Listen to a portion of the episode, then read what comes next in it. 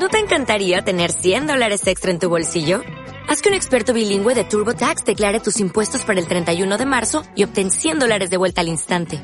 Porque no importa cuáles hayan sido tus logros del año pasado, TurboTax hace que cuenten.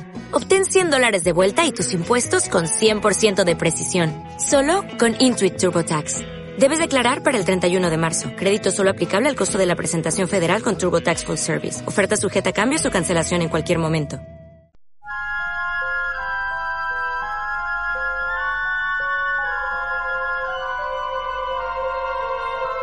Vale, muy buenas a todos los oyentes. ¿Qué tal lo llevamos? Bueno, de nuevo bienvenidos al salón, nueva jornada, nueva reseña.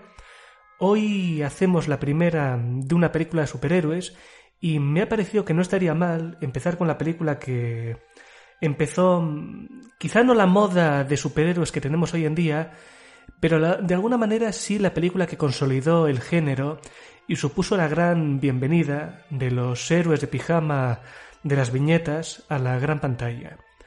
La película, de hecho, es la del quizá el superhéroe más popular de todos los tiempos.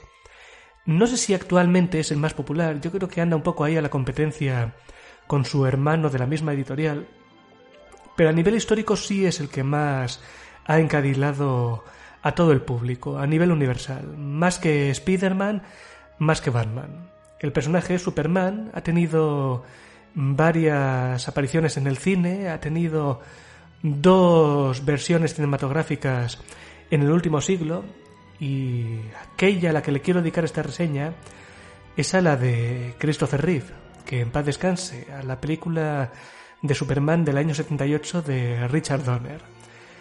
Em, esta película tan singular, hecha en una época en la que los superhéroes todavía no estaban muy de moda. Claro, iba a aparecer este. Eh, a finales de los 80 iba a aparecer Batman de la mano de Tim Burton. En los 90 iban a tener pequeñas apariciones, pues. Por ahí el hombre enmascarado con. Con esta versión de los 90 iba a aparecer también por ahí la sombra, pero estos son más héroes pulp que superhéroes. No, yo creo que la moda, moda de los superhéroes empezaría, entre comillas, con X-Men en el año 2000. Hay gente que pone la moda, bueno, que pone el comienzo de esto en Blade. Yo no sé si Blade... Vale, Blade es de Marvel, suele contar como superhéroe, pero no creo que sea el principal referente que hoy en día tenemos con las películas del género. Y sin embargo, muchas de las claves, muchos de los recursos que utilizan prácticamente todas las películas de superhéroes de hoy en día, pues ya las introduce esta película de, del año 78, que salió justito un año después de, de Star Wars y que consiguió fascinar al público de una manera bastante, bueno, no tuvo el récord que había tenido la película de George Lucas el año anterior, pero sí fascinó, se ganó muy rápidamente el favor de la crítica, del público, ni que decir que fue un taquillazo que inició una, una franquicia más o menos afortunada y que sigue dejando, sigue creando escuela a día de hoy. O sea, muchas películas de superhéroes, incluso simplemente películas de fantasía o incluso películas románticas, podríamos decir, beben un poquito de esta de esta primera gran aventura cinematográfica del gran superhéroe de DC Comics y que además es mi, es mi superhéroe favorito y para mí tiene un valor extra la película, aunque creo que a diferencia de otros personajes, eh, probablemente Superman no haya tenido todavía su gran versión cinematográfica. Así como con Batman, eh, sospecho que Batman en el cine ya ha tocado su cumbre, probablemente la mejor película que pueda hacerse sea la segunda que nos regaló Christopher Nolan. Ojo, la, el Batman de Ben Affleck me encanta, el de Robert Pattinson, Pattinson lo espero con muchísimas ganas, pero sospecho que en el cine de Batman seguramente ya haya tocado techo. Superman, en cambio, creo que no. Creo que Zack Snyder intentó hacer algo muy especial con, con el hombre de acero, con el Superman de Henry Cavill. Eh, Brian Singer hizo una especie de reboot, secuela, remake mm, de este Superman, del de Christopher Reeve, con Brandon Ruth, y precisamente por ese exceso de nostalgia, buena parte del público no pudo conectar con ella, y es una lástima, también me gusta mucho Superman Returns. Hay por ahí un ensayo sobre lo fantásticamente dirigida que está escrito por Quentin Tarantino, nada menos, y es que esta, esta película de Superman que nos ocupa, la, la que podríamos llamar la primera, no es la primera aparición en el cine del personaje, porque había aparecido en algún serial por ahí. Eh, también sigue siendo a fecha de hoy una de las películas de superhéroes mejor dirigidas que se han hecho. O sea, aquí Richard Donner, fijaos en una cosa, eh, hay películas de este género que caen en manos de un director que no está muy, muy entusiasmado por el personaje que tiene entre mano. Esto ocurre, por ejemplo, con las películas de Batman de Tim Burton. A Tim Burton Batman le da bastante igual. Y Bruce Wayne, el personaje que se esconde detrás de Batman, le da más igual todavía. Lo que a Tim Burton le pone los dientes largos son los malos de Batman. En cambio, a Richard Donner le encanta Superman y le encanta todo el mundo que rodea a Superman. Sobre todo le encanta Superman en el sentido dramático, casi en el sentido visceral, intenta acercarnos mucho. Hay momentos en los que la película falla en una serie de asuntos y y se desvía del camino y creo que por eso esta película no tiene toda la trascendencia que podría haber tenido si se hubiesen tomado otras decisiones, pero Richard Donner está, está bastante enamorado del personaje y de su mito, su magia, su fantasía, y no duda de acercarnos a los espectadores a, bueno, casi podríamos decir íntimamente, de una manera hacernos conectar con el personaje en su aspecto más humano, pero también en su aspecto más mágico. Y no es casualidad que aquí comparen a Superman con Peter Pan.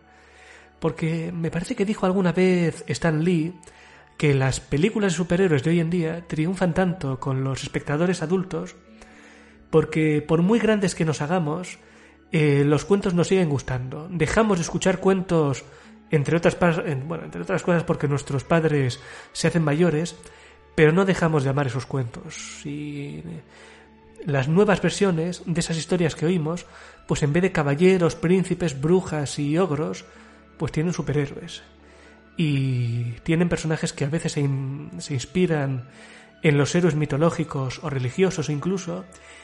Y es que Superman, en cierto modo, eh, no deja de ser una especie de pequeño Moisés espacial, porque en los propios cómics y esta película, la historia de cómo sus padres lo meten en una nave, en una cápsula espacial y lo envían al espacio desde el planeta Krypton, se parece mucho a la historia de cómo la madre de Moisés deja al chiquitín en el canasto en la, en la orilla del Nilo. Y aparte, yo no soy creyente, pero esta película en algunos aspectos se ve muy enriquecida porque tiene cierto trasfondo, yo al menos lo veo así, religioso. Esto también lo va a tener el, el Superman de Zack Snyder, quizá de manera más menos explícita, va a ser un poco distinta, pero aquí veremos un momento eh, que parece muy claramente tomado de la Biblia y bueno, luego entraremos en detalles. La historia ya la conocéis, tenemos la... Bueno, primero empieza con una escena en un mundo muy lejano, el planeta Krypton, un mundo que está en su, lecho, en su lecho de muerte, que está a punto de extinguirse, de explotar, y una pareja, eh, el padre, Llorel, es Marlon Brando, deposita a su bebé, a su hijo, en una pequeña cápsula espacial para que se salve viajando al espacio y aterrizando en la Tierra. Este niño, al, al aterrizar y a recibir la luz del sol, obtiene unos poderes que el resto de los seres humanos no tenemos. Lo encuentra una simpática pareja de granjeros, Jonathan y Martha Kent, y lo crían. Llegados a cierto punto, el niño crece con unos poderes tremendos, corre más rápido que un tren, eh, es capaz de levantar un tanque, es casi invulnerable, etc.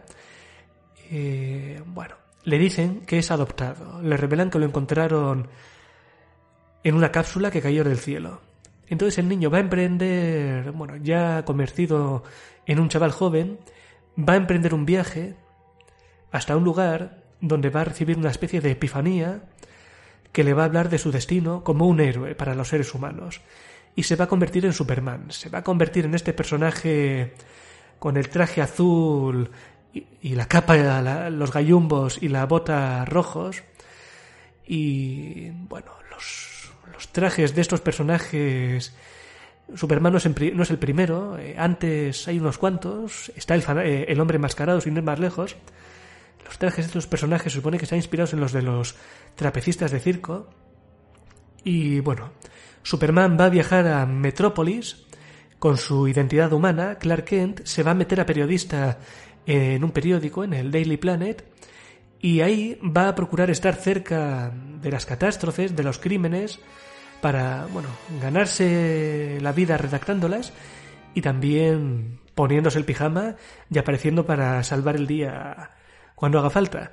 Y en este viaje, pues, se va a enamorar de una compañera de trabajo llamada Lois Lane y se va a enemistar con un genio criminal que es el gran archienemigo de Superman en los cómics, llamado Lex Luthor. Los ingredientes ya los conocéis. Eh, respecto al casting, mm, bueno, tendríamos principalmente a Marlon Brando como Llorel. Llorel es el padre biológico de Superman, el padre kryptoniano que aparece al principio y envía a su hijo en una cápsula al espacio. Tenemos a Jen Hackman, nada menos, haciendo de Lex Luthor, del villano.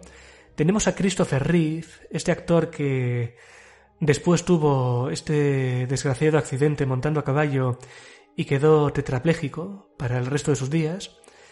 Hizo cuatro entregas de Superman, nada menos, e incluso estando tetrapléjico tuvo una pequeña aparición en Smallville, me parece que en la serie esta de Smallville, me parece que en el piloto. Y tenemos también a Margot Kidder haciendo de Lois Lane, de la reportera que va a convertirse en la compañera de aventuras de Superman. Además, ella va a ser el personaje en cuya piel nos pongamos varios de los espectadores al contemplar a Superman en tercera persona. Y es que algunos somos muy fans, pero muy, muy, muy fans del personaje. Entiendo que también hay espectadores a quienes les crea cierta reticencia a Superman y esta película tiene un poquito de culpa por algunos de sus fallos, pero, vamos, digamos que la fascinación que siente ella eh, en ciertos aspectos también se va a contagiar al espectador. En otros aspectos, pues algunos nos los... Vamos, que no nos llegamos a enamorar del personaje como ella, pero casi, casi. Aparte, no está de más comentar que Margot Kidder y Christopher Reeve juntos tienen una química maravillosa. Son dos actores muy buenos, saben echarse la película sobre los hombros muy bien, pero bueno, eso ya después de la pausa lo desarrollamos un poquito más.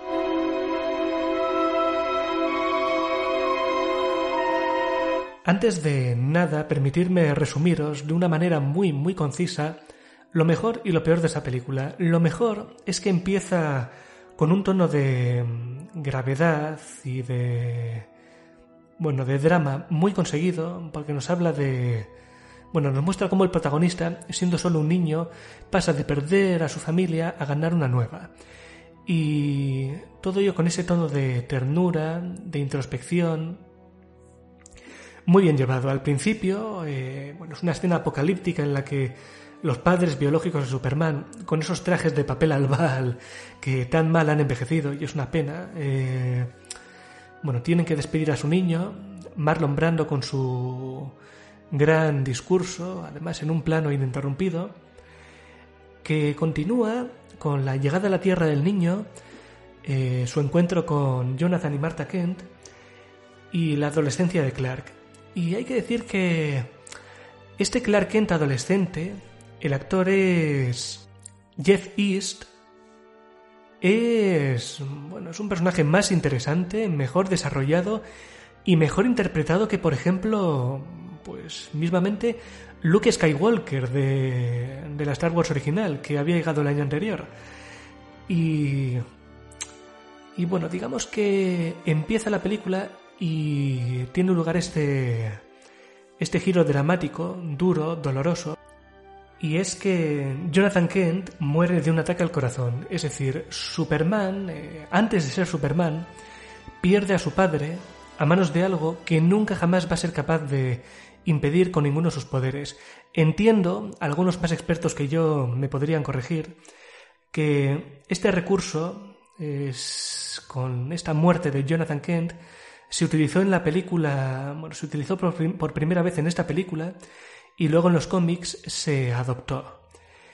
Y para mí es un ingrediente dramático muy importante. O sea, muchos superhéroes en su historia de origen se enfrentan a la muerte de un ser querido, eh, Spider-Man con la muerte del tío Ben, Batman siendo un niño con la muerte de sus padres, y aquí eh, Superman de alguna manera se enfrenta al hecho de que no es Dios, tiene unos poderes tremendos, pero no lo puede todo.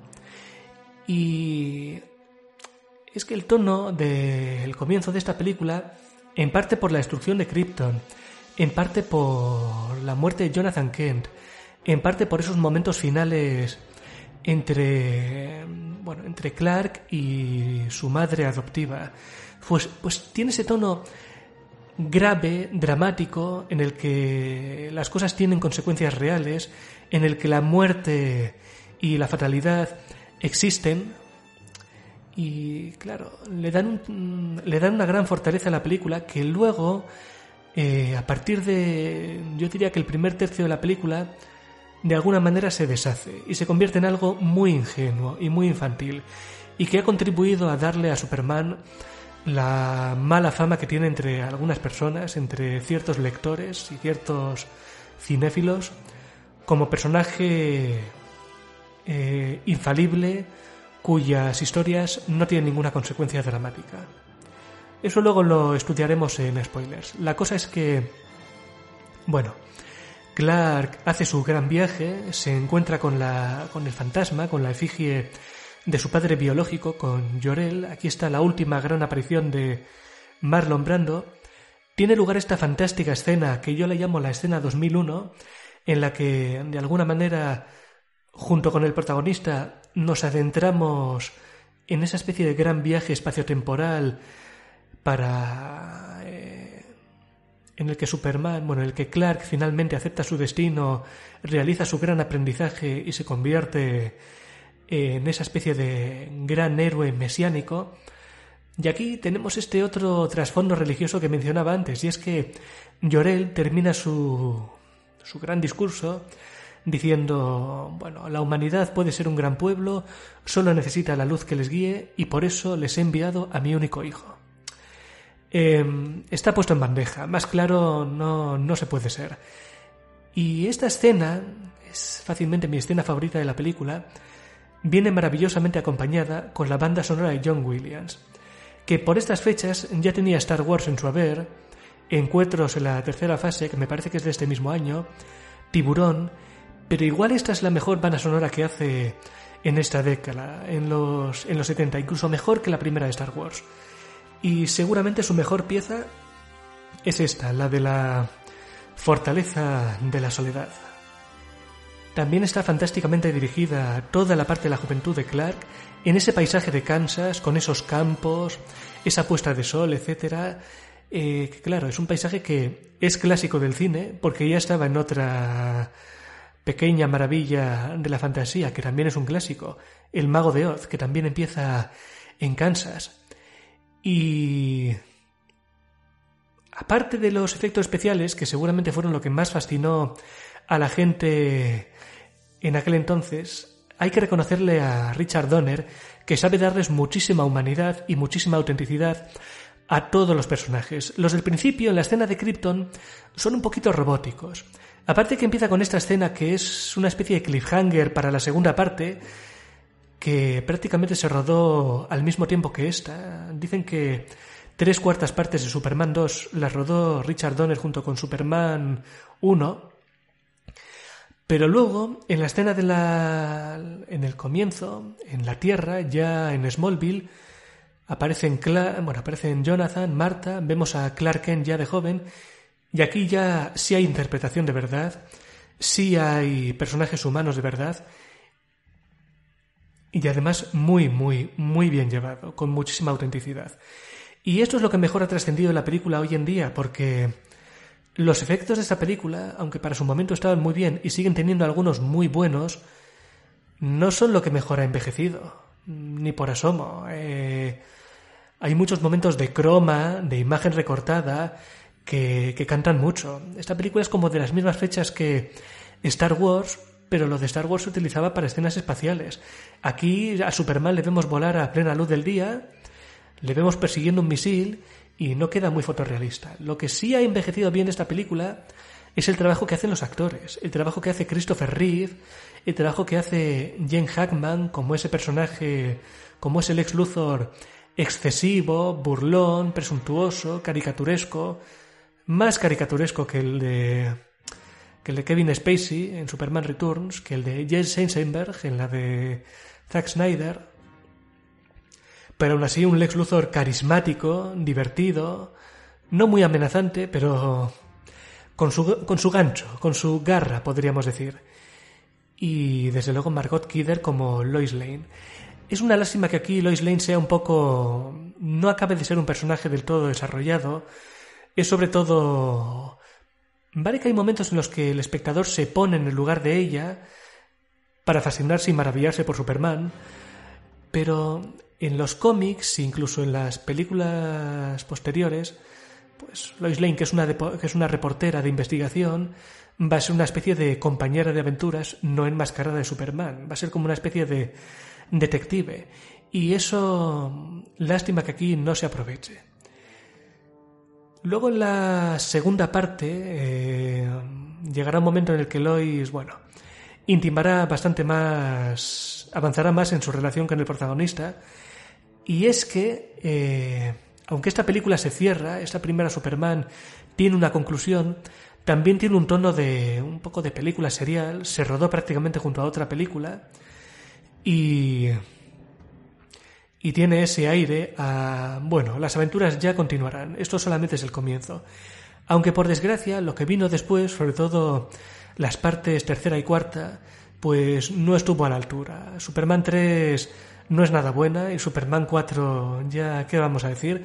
A pesar de que Christopher Reeve la apreciaba por el tema que trata del desarme nuclear, pero no, no. La película Superman a fecha de hoy mejor es esta. Mejor que El Hombre de Acero, mejor que Superman Returns, mejor que Superman 2, también del mismo director.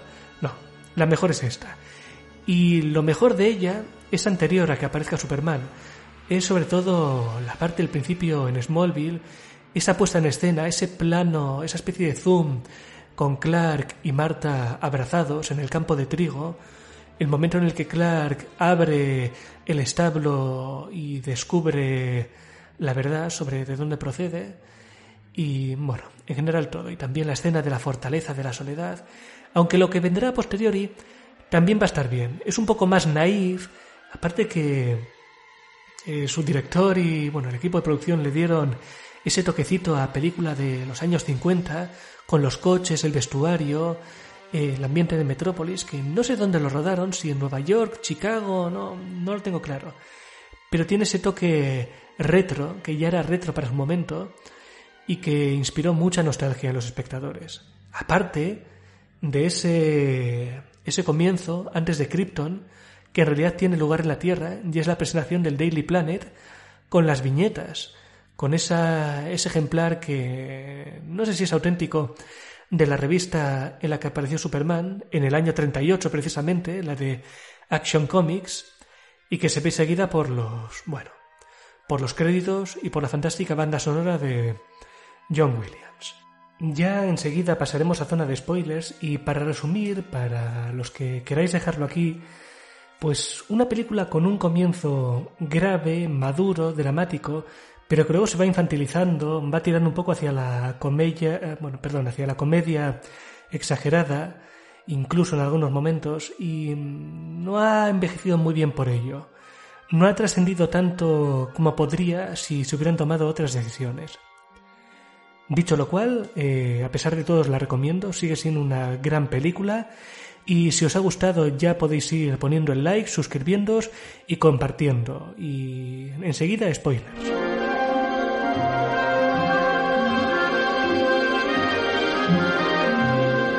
A ver, atención. ¿Es un pájaro? ¿Es un avión? No, es un spoiler. Todos los que no hayáis visto la película y ya os vale, vedla, por favor, vedla con los pequeños de la casa si es posible y luego si os apetece, volved por aquí.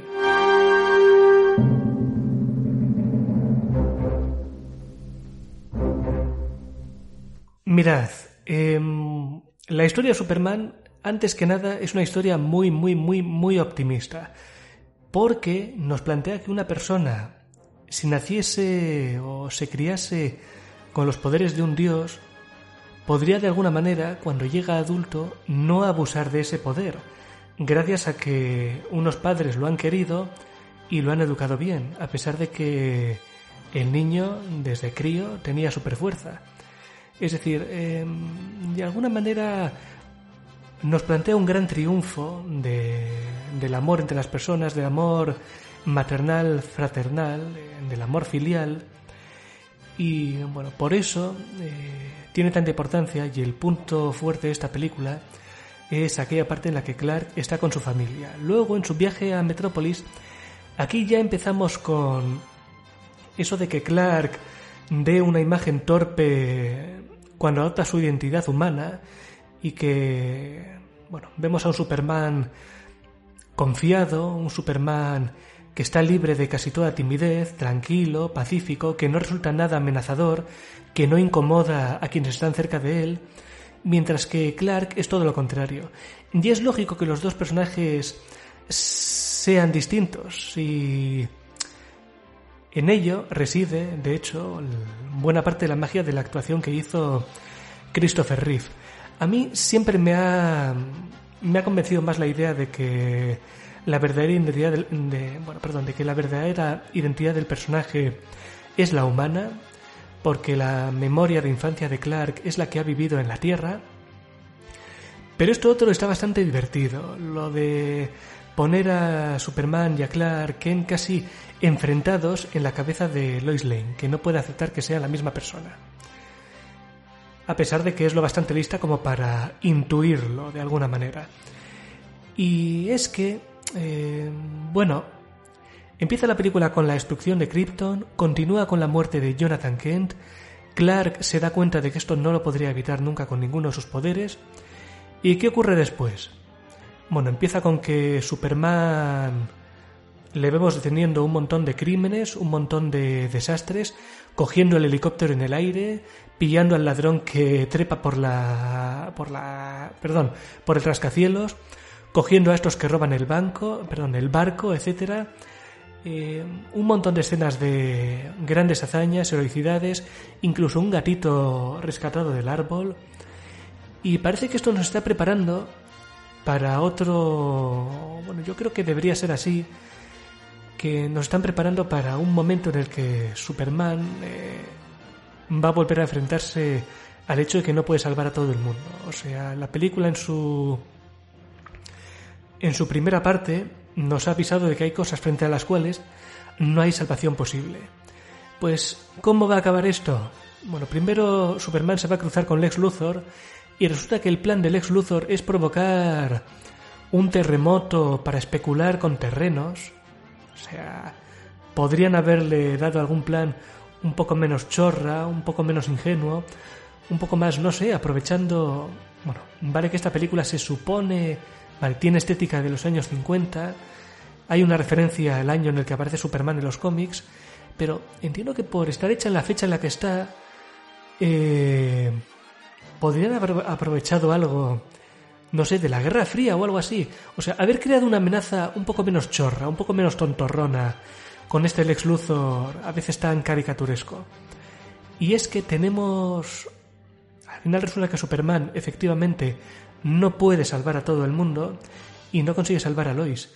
y aquí tenemos un momento en el que el coche de ella es sepultado y además hay momentos en los que está grabado incluso dentro del coche, o sea, así de bien dirigida está esta película que incluso, o sea, el director quiere ponernos en la piel de los personajes, quiere, quiere ponernos en la piel de Lois en sus momentos finales. ¿Y cómo se va a solucionar la película? Pues que Superman va a echar a volar alrededor de la Tierra y a dar vueltas y vueltas y vueltas hasta que el propio tiempo va a dar marcha, atrás y todo lo que ha ocurrido se va a rebobinar. Y bueno, va a salvar a todo el mundo, va a salvar a Lois, que le va a echar la bronca por no estar más pendiente de ella, y finalmente va a cazar a Lex Luthor. Lo entrega y termina la película, termina con con Superman volando hacia una bueno, hacia un amanecer. Esto luego Brian Singer lo repetiría en en Superman Returns. No sé si también aparecen las secuelas, en Superman 2 y en las demás. Y y bueno, y digamos que con este final tan ingenuo, tan infantil, tan de... y vivieron felices y comieron perdices, todo lo demás de la película queda desvirtuado. Y le... creo que ha contribuido un poco a esa fama que tiene que tiene Superman entre algunos, entre una parte del público, pues eso, de personaje que siempre haya la solución, que nunca tiene pérdidas y tal y cual. Y, no es cierto. O sea, a ver, seamos...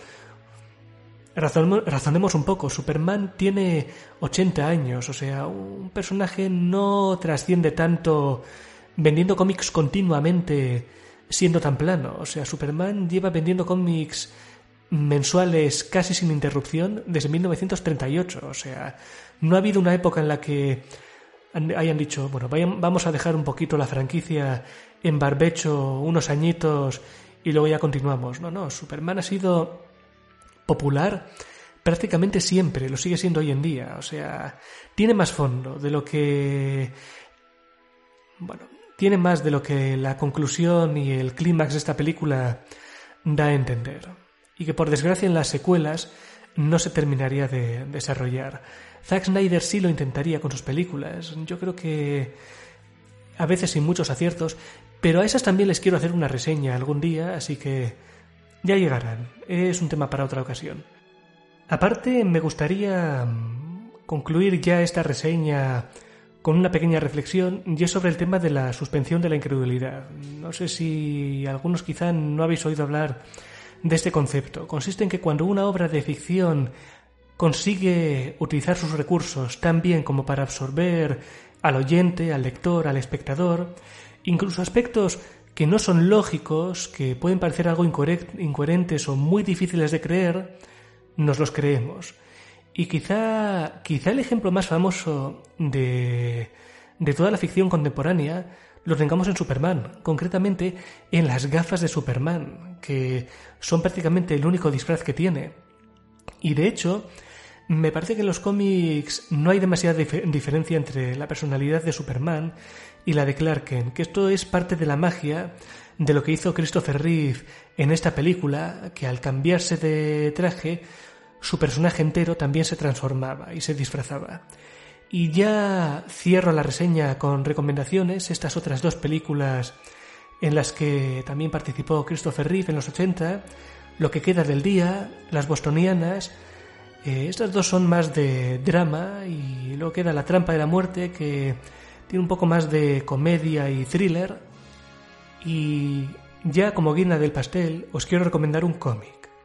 Un cómic que quizás sea la mejor historia que se ha dibujado jamás de Superman. No las he leído todas, los muy muy muy expertos sí, pero yo me precio haber leído las mejores, o al menos muchas de las mejores, y esta es una buena candidata a la de la medalla de oro. El cómic es All Star Superman, es una miniserie de 12 números, hoy en día se vende en un único volumen, eh, la escribe Grant Morrison, la dibuja Frank Whiteley, son fácilmente el mejor guionista y el mejor dibujante que el hombre de acero, el último hijo de Krypton, ha tenido nunca, y la historia nos plantea qué ocurriría si Superman contrajese una enfermedad terminal y el tiempo se le acabara, ¿cómo salvaría el último, eh, perdón, cómo salvaría el, mundo por última vez? ¿Cómo se despediría de todos sus seres queridos? No os cuento más, es una historia fantástica, maravillosa, y tenéis que leerla sí o sí. Aunque no, aunque no seáis aficionados ni a los superhéroes ni al cómic, o sea, es una obra que merece la pena ver, en cualquiera de los casos. Dicho lo cual, ya nos despedimos. Si os ha gustado, por favor, dejad caer el like, venga, que no cuesta nada. Suscribíos para futuras reseñas, compartidlo y ya está. Con esto cerramos. Eh, nos veremos en futuras aventuras. Hasta la próxima.